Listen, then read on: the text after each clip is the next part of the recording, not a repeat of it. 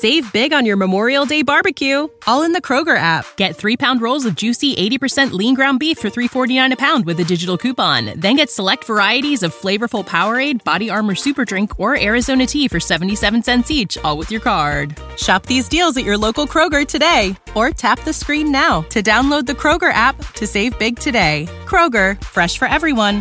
Prices and product availability subject to change. Restrictions apply. See site for details.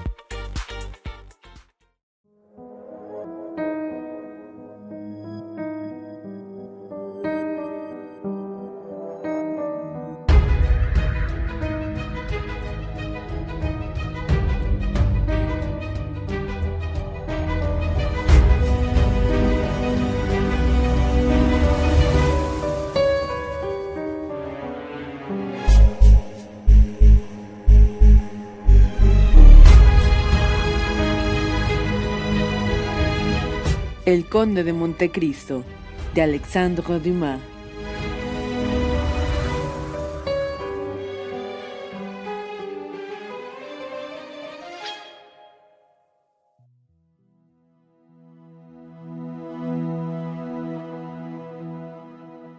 Capítulo 22. Los contrabandistas.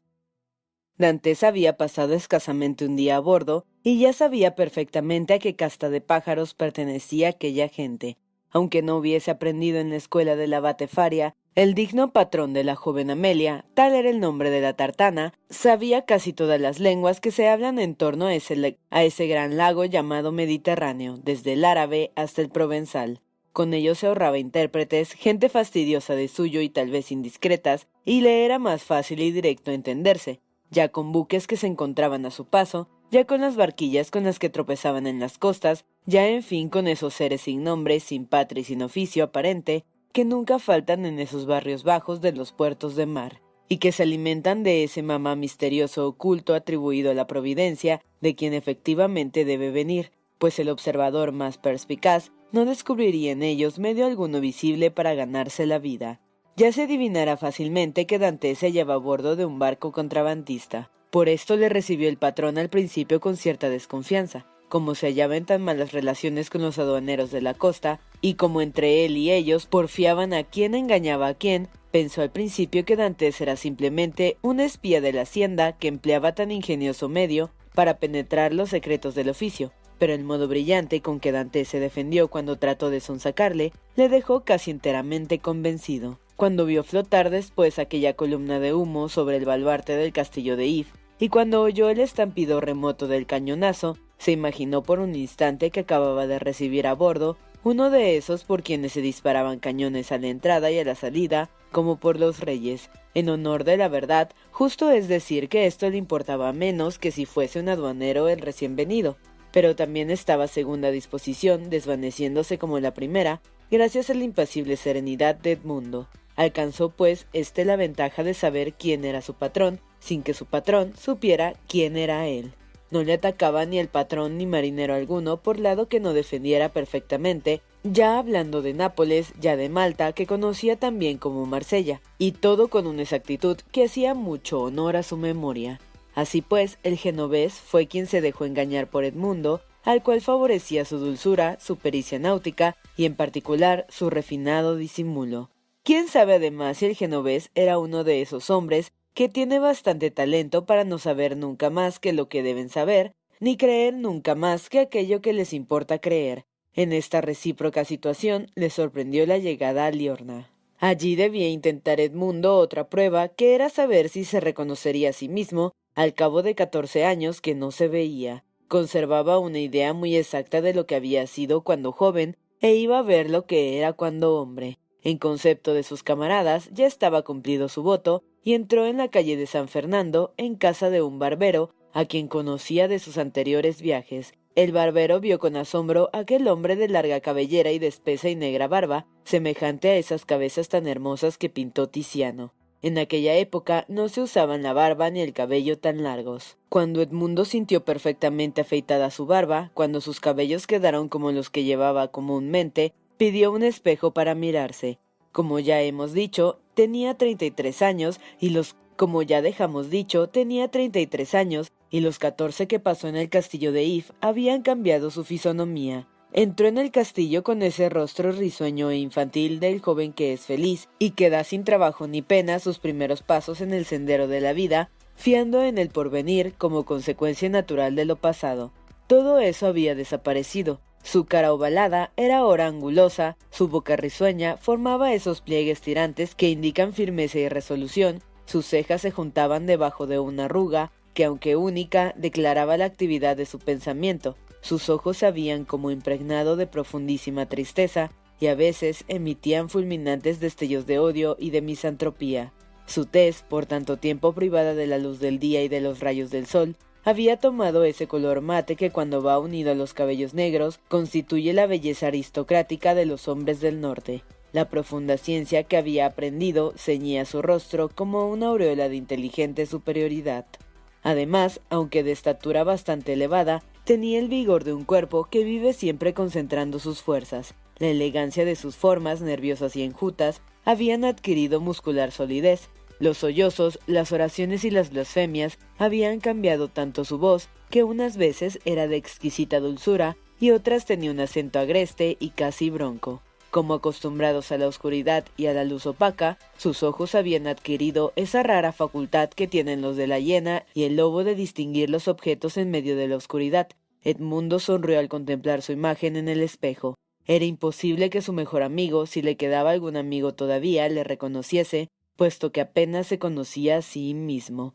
El patrón, de, el patrón de la joven Amelia, a quien importaba mucho tener en su tripulación un hombre del temple de Dantes, le propuso algunos adelantos a cuenta de sus ganancias futuras y aceptó.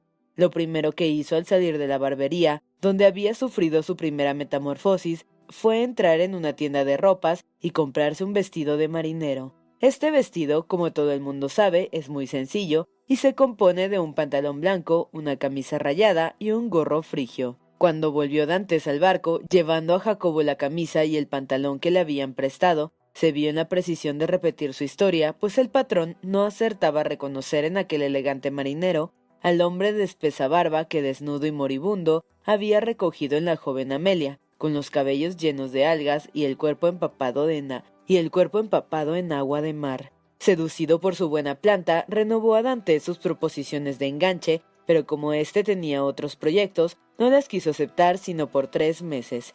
Pocas tripulaciones se habrán visto tan activas como la de la joven Amelia, ni pocos patrones como el suyo tan amigos de aprovechar el tiempo. A los ocho días escasos de su estancia en Liorna, estuvieron los redondos costados de la tartana llenos de muselinas pintadas, algodones de contrabando, pólvora inglesa y tabaco que no quería pagar derechos a la aduana. Se trataba de sacar todas esas mercancías de Liorna, Puerto Franco y desembarcarlo en las costas de Córcega, desde donde se encargarían ciertos especuladores de introducirlo en Francia. Edmundo volvió a cruzar aquel mar azulado, primer horizonte de su juventud, objeto de todos sus sueños en el calabozo, y dejando a la derecha la Gorgona y a la Pianosa a la izquierda, se dirigió a la patria de Paoli y de Napoleón. Al día siguiente, al subir como acostumbraba todos los días muy temprano, el patrón encontró a Dantes apoyado en la borda, mirando con extraña atención una mole de rocas que el sol coloreaba en su rosa luz.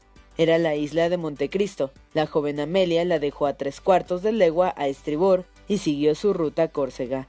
Dantes pensaba, al mirar aquella isla de tan dulce nombre para él, que con echarse al agua llegaría en media hora la tierra prometida.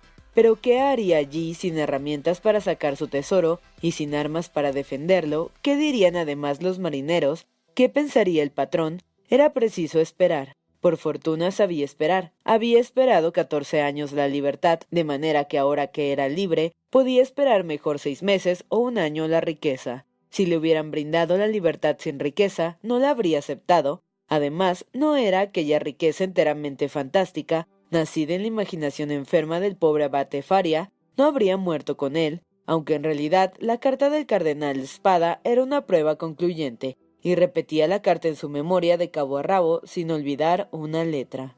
Por fin llegó la noche. Edmundo vio pasar su isla por todas las gradaciones de las tintas del crepúsculo y perderse para todos en la oscuridad, menos para él, que acostumbrado a las tinieblas de su prisión, Continuó viéndola sin duda, puesto que fue el último que quedó sobre cubierta.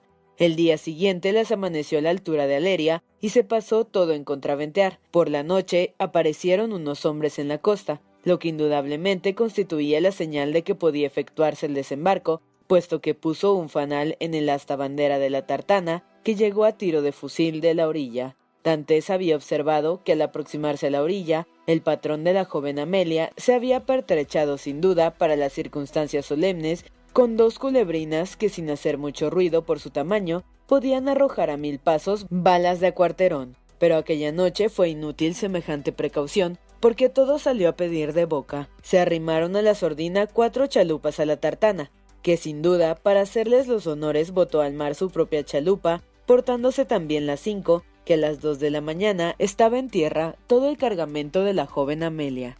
Tan hombre de orden era el patrón, que aquella misma noche se repartieron las ganancias, tocándole a cada uno cien libras toscanas, o lo que es lo mismo, ochenta francos sobre poco más o menos en moneda francesa. Pero aún no se había concluido la expedición, sino que hicieron rumbo a Cerdeña, donde tenían que emplear el dinero que acababan de recoger. Esta segunda operación fue tan afortunada como la primera. Estaba de suerte la tartana. Se componía el nuevo cargamento casi todo el de cigarros habanos, vino de Jerez y Málaga, con destino al ducado de Luca, pero allí tuvieron que sostener una refriega con los aduaneros, eternos enemigos del patrón de la joven Amelia. Aquellos tuvieron un muerto y dos heridos a la tripulación. Dantes era uno de estos dos heridos. Una bala le había atravesado la carne del hombro derecho. Aquella escaramuza y aquella herida dejaron a Dantes muy satisfecho de sí mismo, pues le demostraron, aunque con la dureza acostumbrada, la influencia que podrían tener los dolores sobre su corazón. Riendo había arrostrado el peligro y al recibir el balazo, había dicho como aquel filósofo de Grecia, dolor, no eres un mal. Además, había contemplado al aduanero moribundo, y bien porque le hiciese la lucha sanguinario, bien porque sus sentimientos humanitarios estuviesen ya muy fríos, Aquel espectáculo no le causó sino pasajera impresión. Ya estaba Dantes templado como deseaba, ya el objeto de todos sus afanes se realizaba, ya el corazón se le iba petrificando en el pecho. En desquite, Jacobo, que al verle caer en la acción le tuvo por muerto, se había apresurado a levantarle del suelo y a curarle como un excelente camarada. Este mundo no era tan bueno como el doctor Pang lo suponía, pero tampoco era tan malo como se lo figuraba Dantes puesto que un joven que si algo podía esperar de su compañero era solo la mezquina herencia de la suma que había ganado, se afligía de tal modo con su desgracia. Por fortuna, como ya hemos dicho, Dantes no estaba más querido, gracias a ciertas hierbas escogidas en épocas determinadas que venden a los contrabandistas las viejas sardas, la herida cerró muy pronto. Entonces trató Edmundo de probar a Jacobo, ofreciéndole dinero en recompensa de sus atenciones, pero Jacobo lo rehusó con indignación.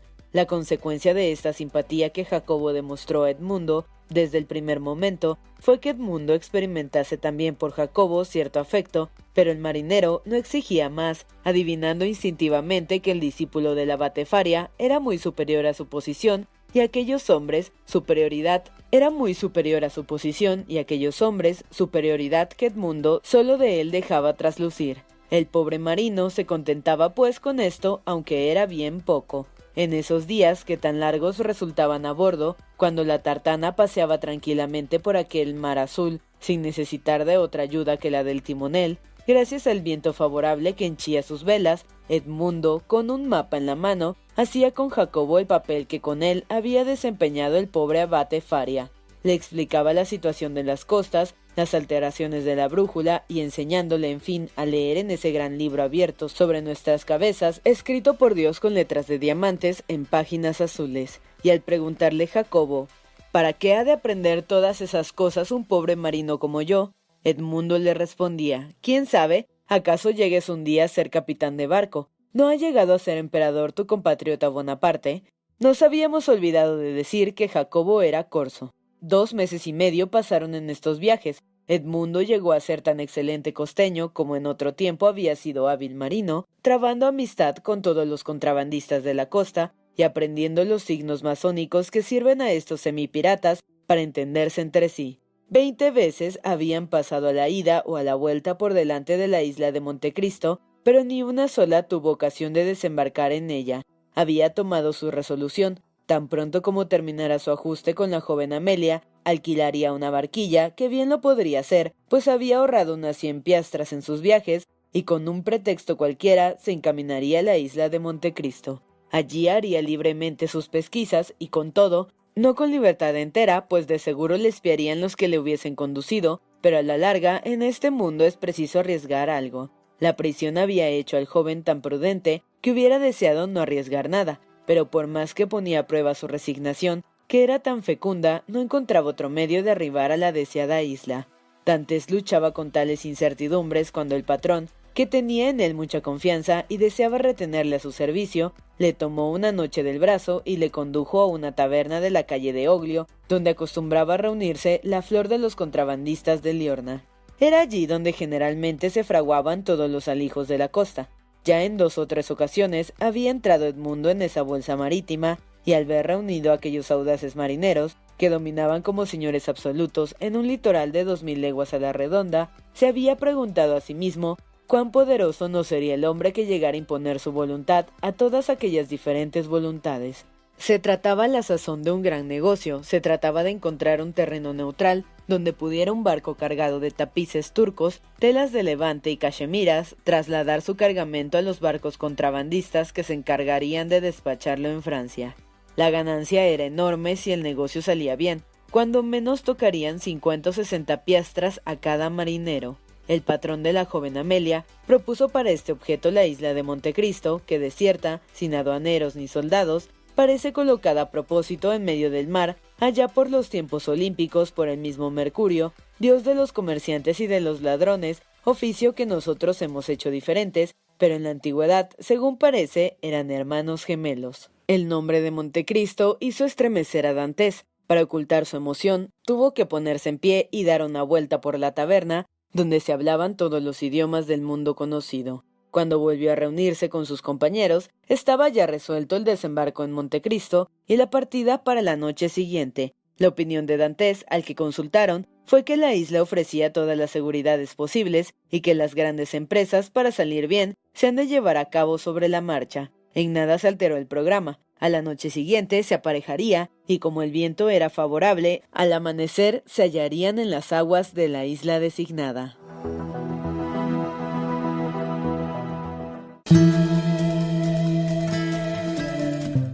Capítulo 23. La isla de Montecristo. Our bodies come in different shapes and sizes, so doesn't it make sense that our weight loss plans should too? That's the beauty of Noom. They build a personal plan that factors in dietary restrictions, medical issues, and other personal needs so your plan works for you. Noom doesn't restrict or shame when you want to treat yourself. Their flexible program focuses on progress instead of perfection. You don't have to give up carbs or anything.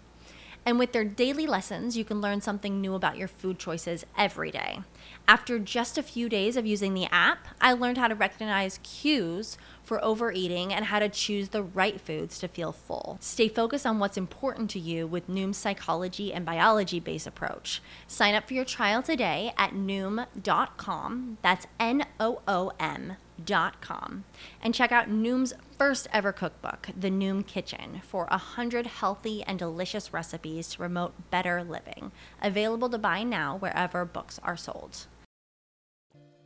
Por uno de esos azares inesperados que tal vez suceden a aquellos que la fortuna se ha cansado de perseguir, iba Dantes al fin a realizar sus ilusiones de una manera sencilla y natural, arribando a la isla sin inspirar sospechas a nadie. Una noche le separa solamente del viaje tan esperado. Esta fue una de las noches más agitadas que Dantes pasó en su vida. Todas las probabilidades buenas y malas, todas las dudas y todas las certidumbres se disputaban el dominio de su fantasía. Si cerraban los ojos, veía en la pared, escrita con letras de fuego, la carta del cardenal Spada. Si un instante se rendía el sueño, las más insensatas visiones trastornaban su imaginación. Horas se creía andando por grutas cuyo suelo eran esmeraldas, las paredes rubíes y las estalactitas diamantes. Como se filtra por lo común el agua subterránea, caían las perlas gota a gota. Absorto y maravillado, se llenaba los bolsillos de piedras preciosas que al salir fuera se convertían en pedernales. Intentaba volver entonces a las maravillosas grutas que apenas había registrado, pero perdía el camino en un dédalo de espirales infinitas. La entrada se había hecho invisible. En vano revolvía su fatigada memoria para recordar aquella palabra mágica y misteriosa que abría el pescador árabe las espléndidas cavernas de Alibaba. Todo en vano. El tesoro desaparecía, el tesoro había vuelto a ser propiedad de los seres de la tierra, a quienes tuvo esperanzas de quitárselo. El amanecer le sorprendió tan febril como había estado la noche entera, pero le hizo pensar con lógica y arreglar su proyecto, que hasta entonces vagaba en su cerebro. Con la llegada de la noche comenzaron los preparativos del viaje, proporcionando a Dantes un medio de ocultar su turbación. Poco a poco había ido adquiriendo sobre sus compañeros el derecho de mandar como jefe, y como sus órdenes eran siempre claras y facilísimas de ejecutar, le obedecían, no solo con prontitud, sino hasta con alegría. El patrón le dejaba obrar a su antojo, porque también había reconocido la superioridad de Dantes sobre los marineros y aún sobre él mismo. Miraba a aquel joven como a su natural sucesor y sentía no tener una hija para casarla con él. Los preparativos terminaron a las siete de la noche, a las siete y media doblaba la tartana el faro, en el momento en que se encendía. El mar estaba tranquilo, navegaban con un vientecillo fresco del sudeste, bajo un cielo azul tachonado de estrellas. Dantes declaró que todos los marinos podían acostarse, puesto que él se encargaba del timón. Semejante declaración del maltés, así le llamaban Edmundo Dantes los marineros, era suficiente para que todos se acostaran tranquilos. Había ya sucedido esto algunas veces, lanzando el joven desde la soledad al mundo, lanzado el joven desde la soledad al mundo, sentía de cuando en cuando deseos de estar solo, deseos de estar solo. Ahora bien, ¿Qué soledad más inmensa y más poética que la de un buque que boga aislado en alta mar, entre las tinieblas de la noche, en el silencio de lo infinito, bajo la mano de Dios? Y entonces la soledad se poblaba con sus pensamientos, las tinieblas se desvanecían ante sus ilusiones y el silencio se turbaba con sus votos y sus proyectos. Cuando despertó el patrón, el navío navegaba a toda vela, parecía que tuviese alas, más de dos leguas y media avanzaba por hora. La isla de Montecristo se dibujaba en el horizonte. Dantes entregó al patrón el mando de su barco y fue a su vez a reclinarse en la hamaca, pero a pesar del insomnio de la noche anterior, no pudo cerrar los ojos ni un instante.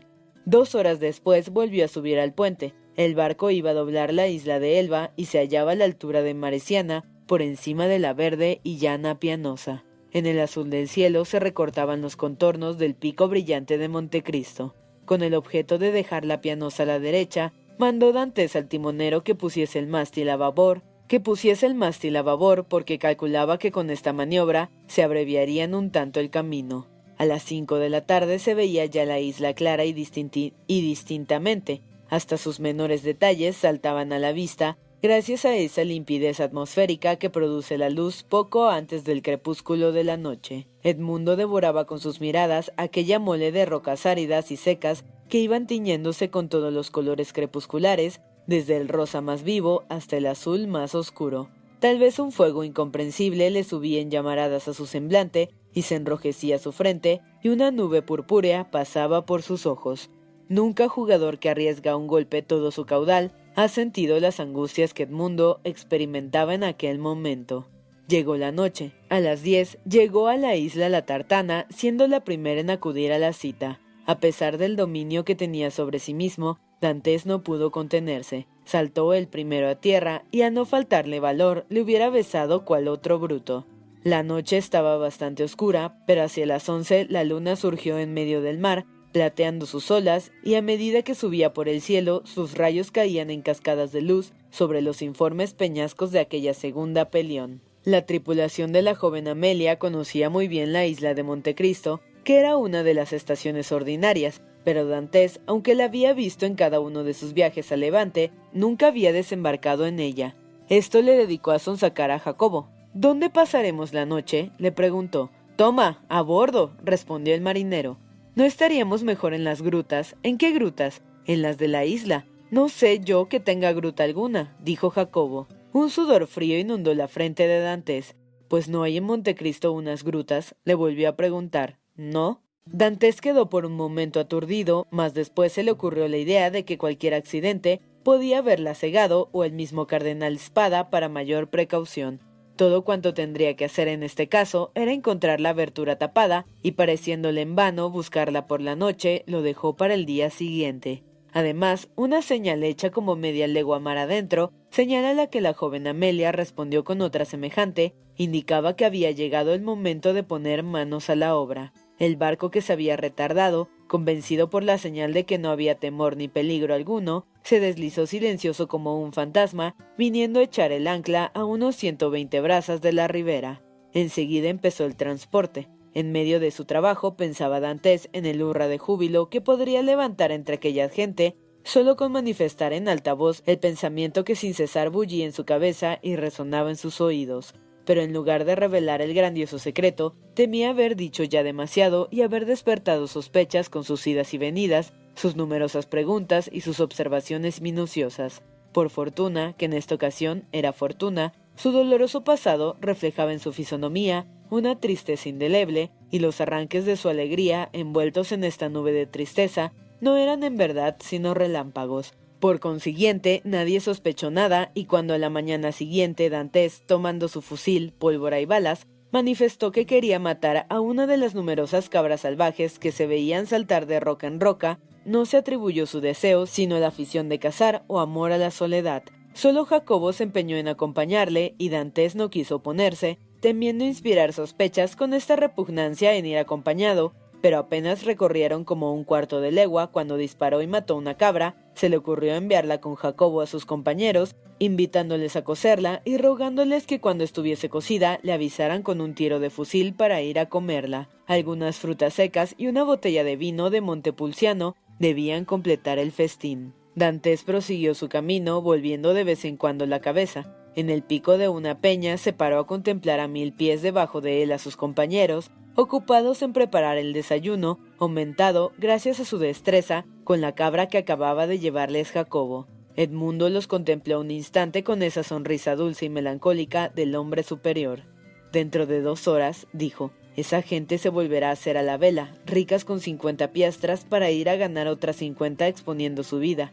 Luego, con seiscientas libras por toda riqueza, irán a derrocharlas en cualquier población con el orgullo de los sultanes y la arrogancia de los nababs. La esperanza me obliga hoy a despreciar su riqueza y a tenerla por miseria, pero quizá mañana el desengaño me obligue a tener esa misma miseria por la felicidad suprema.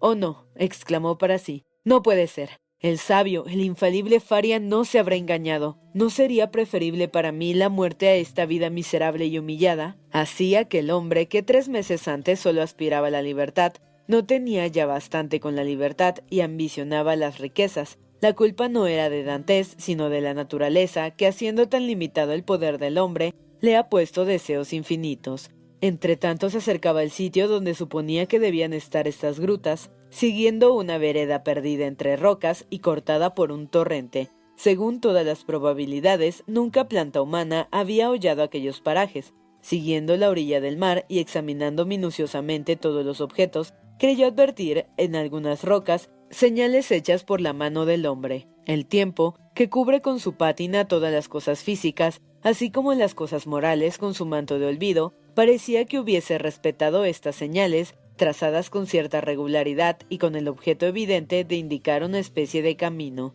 Sin embargo, desaparecían intervalos bajo el follaje de los mirtos que extendían sobre las rocas sus ramas cargadas de flores o bajo parásitas masas de líquenes, a cada paso, Edmundo tenía que apartar las ramas o levantar el musgo para encontrar las señales indicadoras que le guiaban en aquel nuevo laberinto. Pero estas señales le habían llenado de esperanza. ¿Por qué no había de ser el cardenal Espada quien las hubiese trazado para que sirviesen de guía a su sobrino en caso de una catástrofe que no pudo prever tan completa? Aquel lugar solitario era sin duda el conveniente a un hombre que iba a ocultar un tesoro. Solo tenía una duda, Aquellas señales no habrían llamado la atención de otros ojos que de aquellos para quien se grabaron, la isla maravillosa habría guardado fielmente su magnífico secreto. A setenta pasos del puerto, más o menos, se le figuró a Dantes, siempre oculto a sus amigos por las vueltas y revueltas de las rocas, le pareció que las señales terminaban sin que guiasen a gruta alguna. Un gran peñasco redondo, asentado en una base sólida, era el único objeto que al parecer conducían. Con esto se imaginó que en vez de haber llegado al término, estaba quizás al principio de sus pesquisas, lo que le obligó a volverse por el mismo camino por el que había venido. Durante este intervalo, los marineros preparaban la merienda llevando agua, pan y fruta del barco y cocían la cabra. En el momento en que la sacaban de su improvisado asador, vieron a Dante saltando de roca en roca, ligero como un gamo, y dispararon un tiro para indicarle que viniera a comer. En el mismo momento cambió el cazador de dirección, viniendo corriendo hacia ellos, pero cuando todos contemplaban asombrados la especie de vuelo que tendía sobre sus cabezas, tachándole de temerario, se le fue Edmundo un pie, se le vio vacilar en la punta de una peña y desaparecer exhalando un grito de espanto. Todos corrieron en su auxilio como un solo hombre, porque todos le apreciaban. Jacobo fue, sin embargo, el primero que llegó. Se hallaba Edmundo tendido en el suelo, ensangrentado y casi sin conocimiento. Debió haber rodado a una altura de doce a quince pies. Le hicieron tragar algunas gotas de ron, y este remedio, tan eficaz en el anteriormente, ahora le produjo el mismo efecto. Abrió los ojos, quejándose de un dolor muy vivo en la rodilla, quejándose de un dolor muy vivo en la rodilla, de pesadez muy grande en la cabeza y punzadas horribles en los riñones. Intentaron llevarlo a la orilla, pero aunque fue Jacobo el director de la operación, declaró Edmundo con dolorosos gemidos que no se sentía con fuerzas para soportar el traqueteo del transporte. Ya se comprenderá con esto que Dantes no pudo almorzar, pero exigió que sus camaradas, que no estaban en el mismo caso, volviesen a su puesto. En cuanto a él, dijo que solo necesitaba reposo y que a su vuelta le encontrarían mejorado. No se hicieron mucho de rogar los marineros, tenían hambre y llegaba hasta allí el olor de la cabra. La gente de mar no suele gastar cumplidos.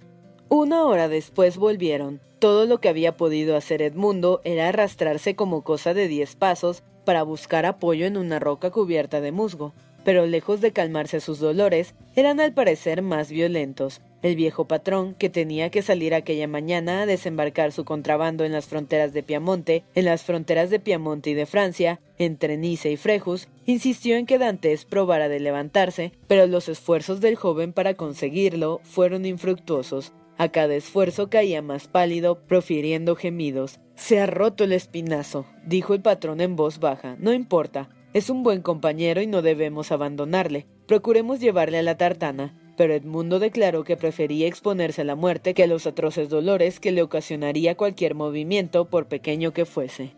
Pues bien, suceda lo que suceda, repuso el patrón, no se dirá que hemos dejado de socorrer a un compañero tan valeroso como tú. Hasta la noche no partiremos. Esta decisión sorprendió mucho a los marineros, aunque ninguno la combatiese, sino todo lo contrario, pero el patrón era un hombre tan rígido que aquella era la primera vez que se le veía renunciar a una empresa o retardar su ejecución. Por lo mismo, Dante se opuso a que por su causa se faltara la disciplina establecida a bordo. No, no, le dijo al patrón, he sido torpe y es justo que sufra el resultado de mi torpeza.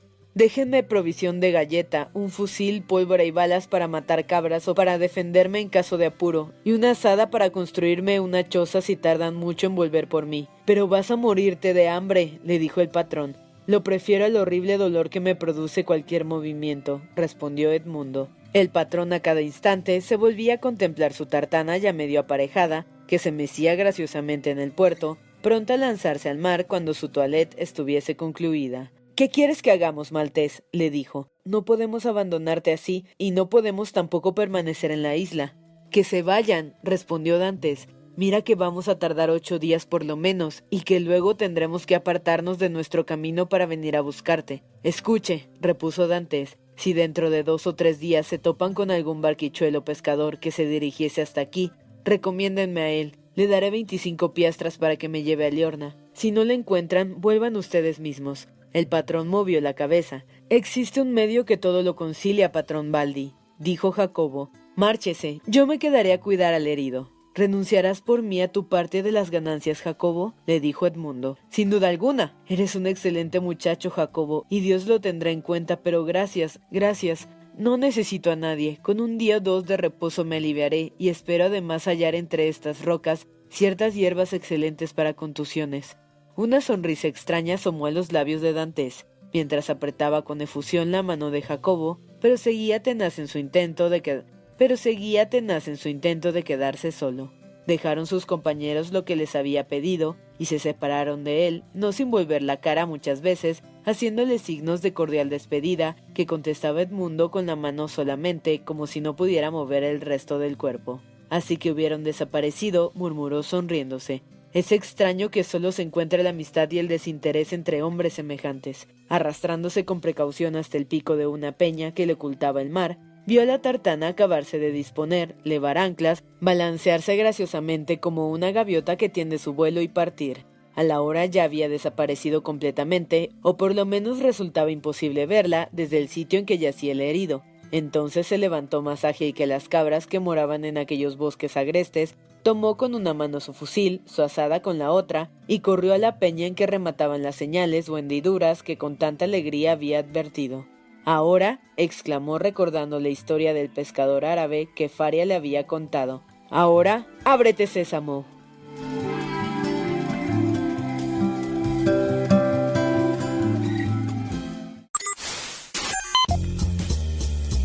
No te pierdas la continuación de esta historia.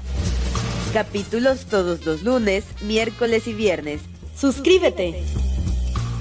El Cuentero, con historias para tus oídos.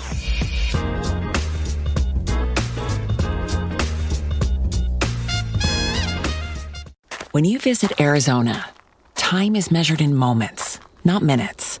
Like the moment you see the Grand Canyon for the first time. Visit a new state of mind. Learn more at hereyouareaz.com. When you need mealtime inspiration, it's worth shopping Kroger, where you'll find over 30,000 mouthwatering choices that excite your inner foodie. And no matter what tasty choice you make, you'll enjoy our everyday low prices, plus extra ways to save, like digital coupons worth over $600 each week. You can also save up to $1 off per gallon at the pump with fuel points. More savings and more inspiring flavors make shopping Kroger worth it every time. Kroger, fresh for everyone. Fuel restrictions apply.